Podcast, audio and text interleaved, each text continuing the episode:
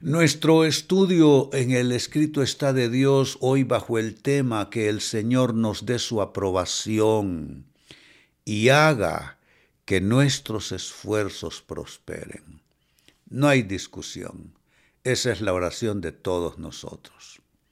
Se lee en el libro de Salmos capítulo 90 versículo 17 esta porción. Y que el Señor nuestro Dios nos dé su aprobación y haga que nuestros esfuerzos prosperen. Sí, haz que nuestros esfuerzos prosperen. Saben, en dos ocasiones aparece en el texto el vocablo prosperar como un deseo, como una oración, que nuestros esfuerzos prosperen. Se traduce como ser prosperado en los textos originales del hebreo kun que literalmente, curioso, literalmente traduce estar erguido, es decir, estar de pie, perpendicular o en ángulo recto, que está diciendo que nuestros esfuerzos estén así. No estén así, no estén así, que nuestros esfuerzos estén verticales, que todos nuestros proyectos, nuestros sueños, nuestra visión de vida, aquello por lo que nos esforzamos esté literalmente erguido, perpendicular, de pie. Por tanto, el hebreo kun se puede traducir como establecer en una gran variedad de aplicaciones.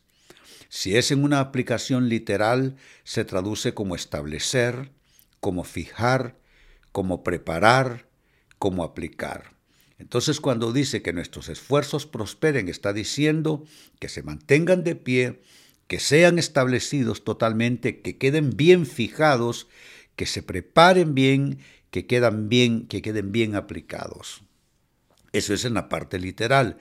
Y si se traduce figurativamente, el hebreo kun traduce hacer seguro algo, hacerlo adecuado o hacerlo próspero. También se puede traducir como confirmar, como ordenar, como perfeccionar y proveer. Por tanto, alza tus manos ahora mismo, ponle tu proyecto actual al Señor.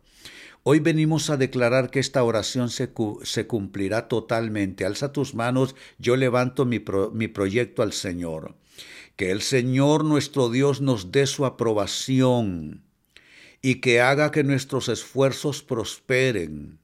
Sí, Señor, haz que nuestros esfuerzos prosperen. Recibo que nuestros proyectos estarán erguidos, de pie, en ángulo recto, que serán establecidos, que serán, Señor, fijados firmemente, que estarán seguros y que serán prosperados, confirmados, ordenados y perfeccionados en el nombre de Cristo Jesús.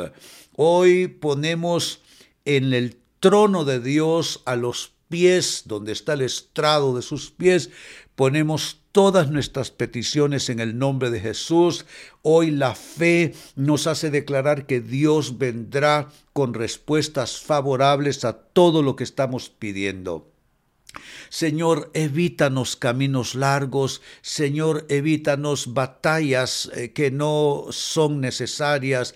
Padre, prospéranos, Señor, alegra nuestro corazón. Padre, sal a nuestro encuentro con bendiciones de bien. Señor, suple nuestras necesidades conforme tus riquezas en gloria. Señor, haz más poderosamente de lo que pedimos o entendemos. Señor, bendice conforme a tus promesas.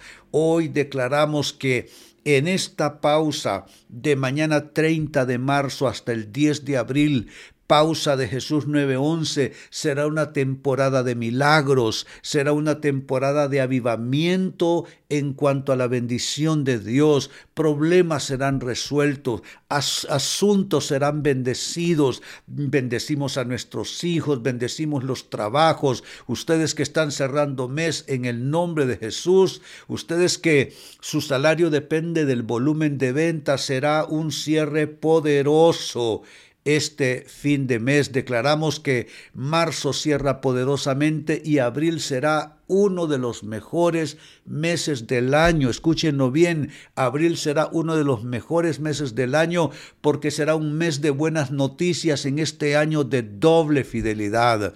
Pero hermano, hermana, sé fiel tú también a Dios en todo lo que Dios te diga, sé fiel a Dios, crece en fidelidad a Él.